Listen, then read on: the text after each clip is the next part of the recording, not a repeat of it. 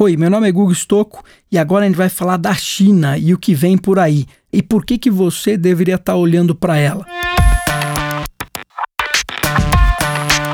É natural, né, que nós aqui do mundo ocidental a gente esteja acostumado a olhar o quê? Olhar os Estados Unidos, olhar a Europa e ver o que, que eles estão fazendo e tentar copiar o que acontece lá dentro.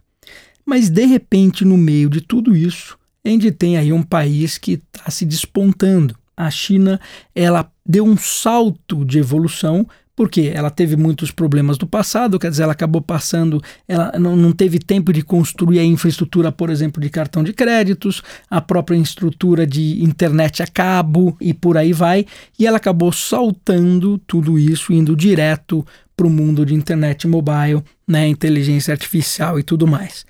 E o que está acontecendo na China agora é muito interessante, porque está mudando muitos paradigmas. Então, por exemplo, se eu pego lá o WeChat ou o Alipay, que são wallets, esses wallets hoje são seis vezes maior que o maior banco chinês. Então, quer dizer, as pessoas usam os wallets para fazer pagamento e uma série de serviços financeiros e não usam os bancos para isso. Por quê?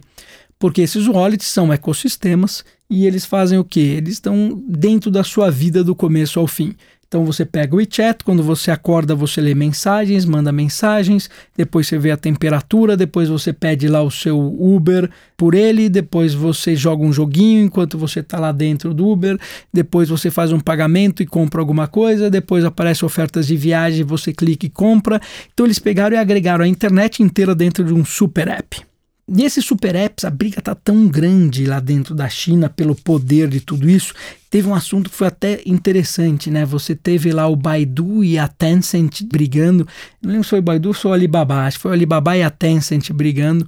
Ou o Baidu, um dos três ali que, que teve uma briga que tinha de exclusividade o cinema. Então, um desses super apps tinha lá o cinema, era exclusivo lá dentro. O outro foi lá e tirou o cinema fez uma proposta melhor para o cinema e aí colocou dentro dele e tirou o cinema daquele super app.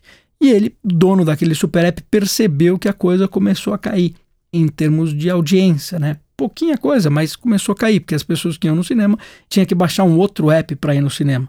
E essa empresa, né, que se não me engano é a própria Tencent, ela fez o quê? Falou: ah, vou resolver esse problema. Simples. Foi lá e comprou a empresa de cinema.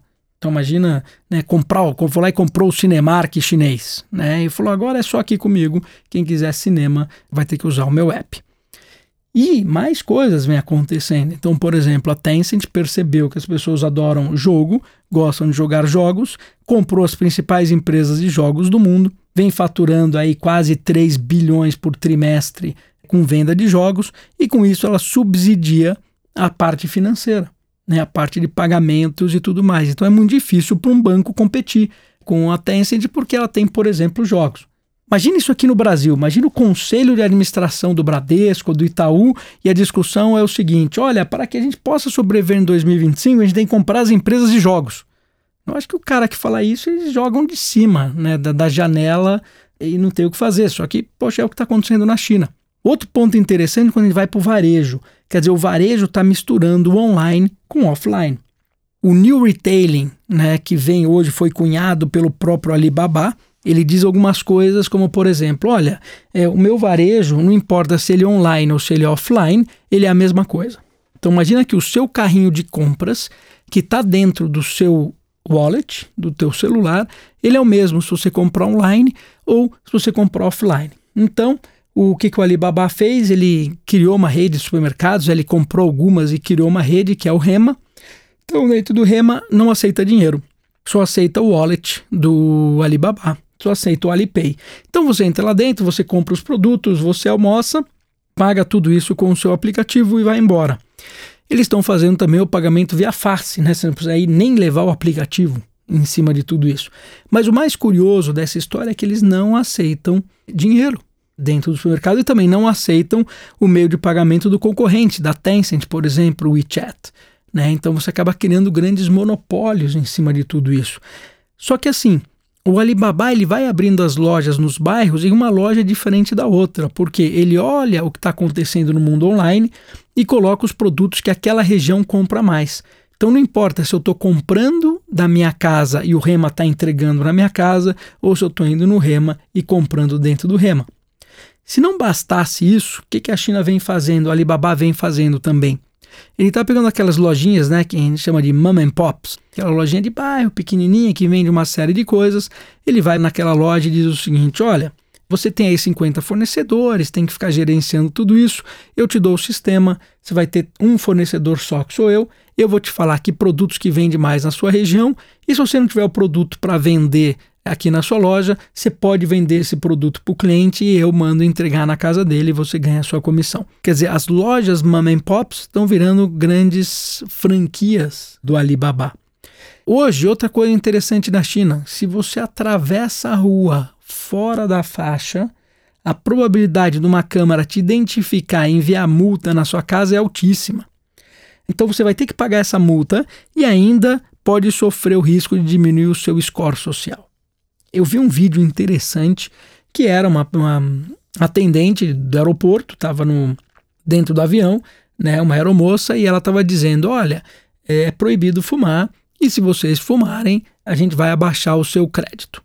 Quer dizer, o seu score social vai ser impactado se você fumar dentro desse voo.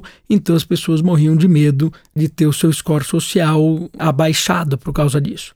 Isso é um lado ruim, um, né, como eu já disse anteriormente, mas também tem um lado muito bom que é o seguinte: as pessoas vão se comportar. Quer dizer, se você tem um score social bom, você não precisa deixar crédito para pegar as bicicletas, você tem um crédito muito mais barato, você é, não precisa pegar fila nos aeroportos, você tem um acesso a uma educação melhor, você tem um acesso a uma saúde melhor. Se teu score começa a cair, você começa a perder todos esses privilégios.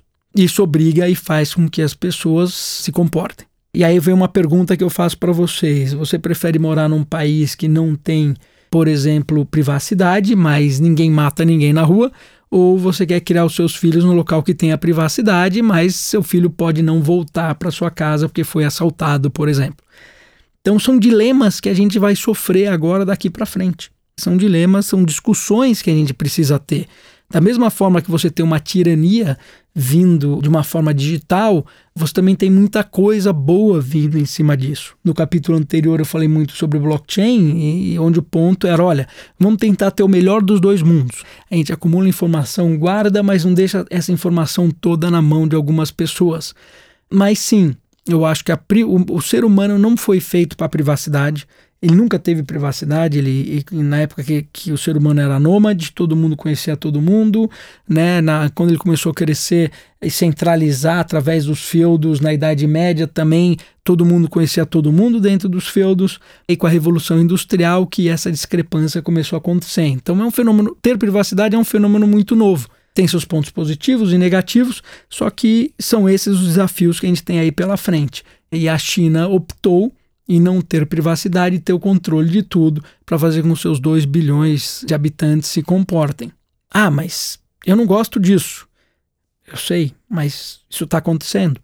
Gostando ou não gostando. Se a gente quer mudar alguma coisa, a gente tem que atuar agora. A gente não tem que esperar isso acontecer. A importância do blockchain, por exemplo, para que a gente possa ter aí uma, os dados fluindo de uma forma mais justa e a identidade protegida, é, por exemplo, uma resposta a isso tudo. O que acontece é que hoje é muito difícil ter essas discussões com governos né, em diferentes países. Outro ponto: a China começou fazendo o quê? Copiando. Então ela copiou, ela copiava, imitava, ainda copia das coisas e colocava para vender. Só que a China agora já está passando dessa fase e está começando a criar. Então, se a gente pega, por exemplo, o Xiaomi, ou Xiaomi, ou Xiaomi, como eu já vi as pessoas pronunciando, é Apple chinesa. Então ele tem produtos muito semelhantes, se não melhores com o iPhone. Eles têm robôs, eles têm patinetes, eles têm uma série de coisas. E aí é uma inovação que está nascendo lá dentro da China e está indo para o mundo como um todo. Vamos ficar atentos ali, porque o modelo que está sendo criado na China tem muita coisa para ser replicada aqui no mundo ocidental tem muita coisa que a gente precisa estar atento, porque ele está prevendo um pouco do futuro e alguns problemas que a gente vai ter no futuro, que aí vale a pena a gente começar a discutir isso hoje e não amanhã, porque amanhã pode ser tarde demais. Bom, espero que vocês tenham gostado. A gente falar um pouquinho aí sobre a China e sobre tudo aí que está acontecendo né, em volta desses mercados todos. Obrigado.